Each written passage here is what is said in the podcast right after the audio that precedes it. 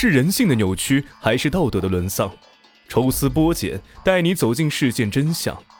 同样的案例，别样的精彩。欢迎收听《逢申大案纪实》。欢迎收听今天的大案纪实。今天给各位带来一例屋后的呼救。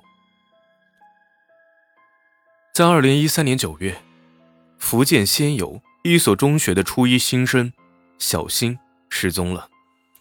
四天过后，仙游警方。接到了报案，有人在一条水沟里发现了一个女孩赤裸的尸体。水沟里面堆放了很多的沙包，警方从沙包的缝隙里看到了一只脚。把沙包移下来之后，尸体就暴露出来了，但是已经是高度的腐败。虽然尸体已经高度腐烂，但是法医能够看出来，女孩的右脸颊、左侧大腿、背部都布有均匀。颜色变深的改变，初步的推断，死者生前跟人搏斗过，被暴力对待过。小女孩的鼻骨被打折了，上衣被卷了起来，裤子被脱了下来，尸体缩卷，侧躺在水沟里。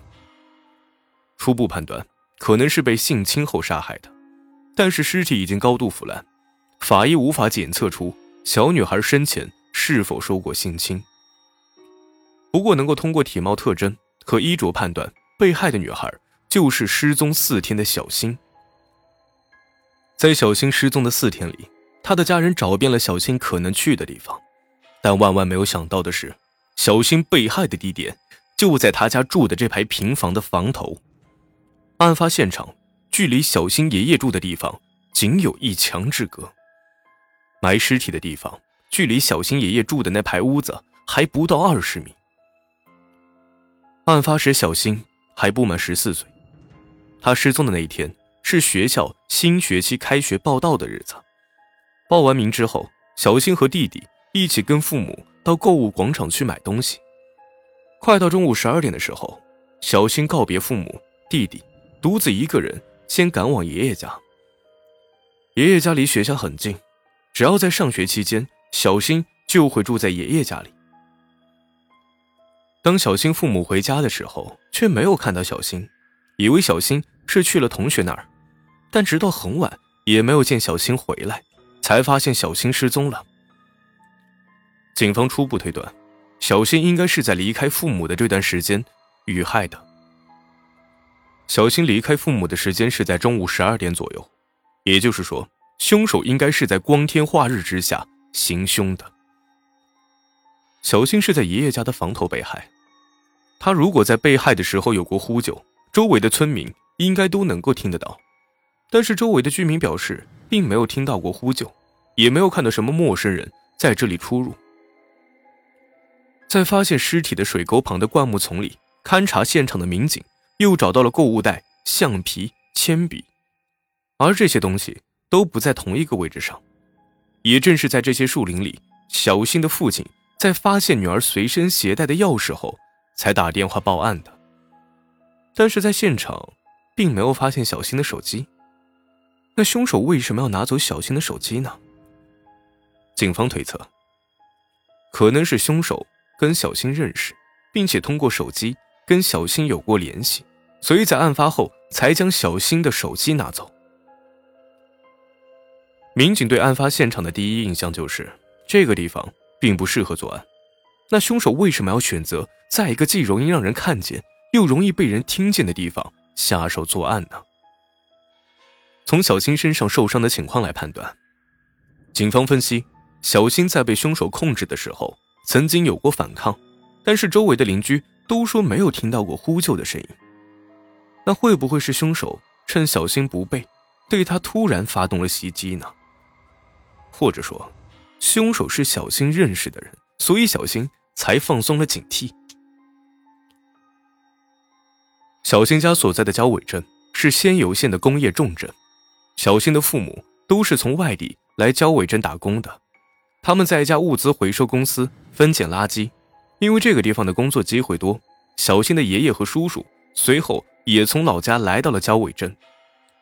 小新来这个地方上中学也仅仅只有半年的时间，在这里认识小新的人只有家人。同学和邻居，那小金失踪的那天中午，到底是发生了什么呢？小新是在从超市回爷爷家的路上遇害的，那会不会是有人路上跟踪了小新？警方发现，从超市出来之后到小新的爷爷家有一条捷径，横穿一条大马路，再穿过两栋楼之间的夹缝，就是一条很窄的田埂小路，再走上二十几级的台阶，就能够到达小新爷爷租住的那排平房。这条路线大约是一千四百米，步行需要十三分钟。在经过反复的勘查之后，警方又找到了另外一条小新爷爷家通往外面的路。如果小新走这一条路，要绕行五千多米，步行四十分钟才能回到家里。那小新到底是走的哪一条路呢？警方调取了监控。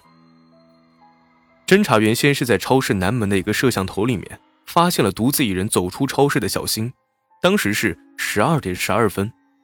之后街道上。也有许多摄像头拍摄到了小新的身影。小新的最后一个画面是十二点二十三，他穿越大马路时被拍摄到的。在他进入小巷之后，就离开了监控覆盖的范围。在这期间，并没有发现可疑人员尾随小新。小新随后进入的小巷没有摄像头，平时也很少有人行走。但是每天中午十二点左右，也就是小新失踪的时间段。小新爷爷家附近上班的居民都会经过这段田埂路回家吃饭，但是警方调查走访了附近的十三户居民，却都说没有看到小新。小新被害的现场原来是一个一人多高的灌木丛，当时小新站在这儿，整个人都应该被灌木丛遮住。后来查看现场的时候，灌木丛都被现场勘查的民警砍光了。此时站在现场。不远处的鞋厂宿舍映入了侦查员的眼帘。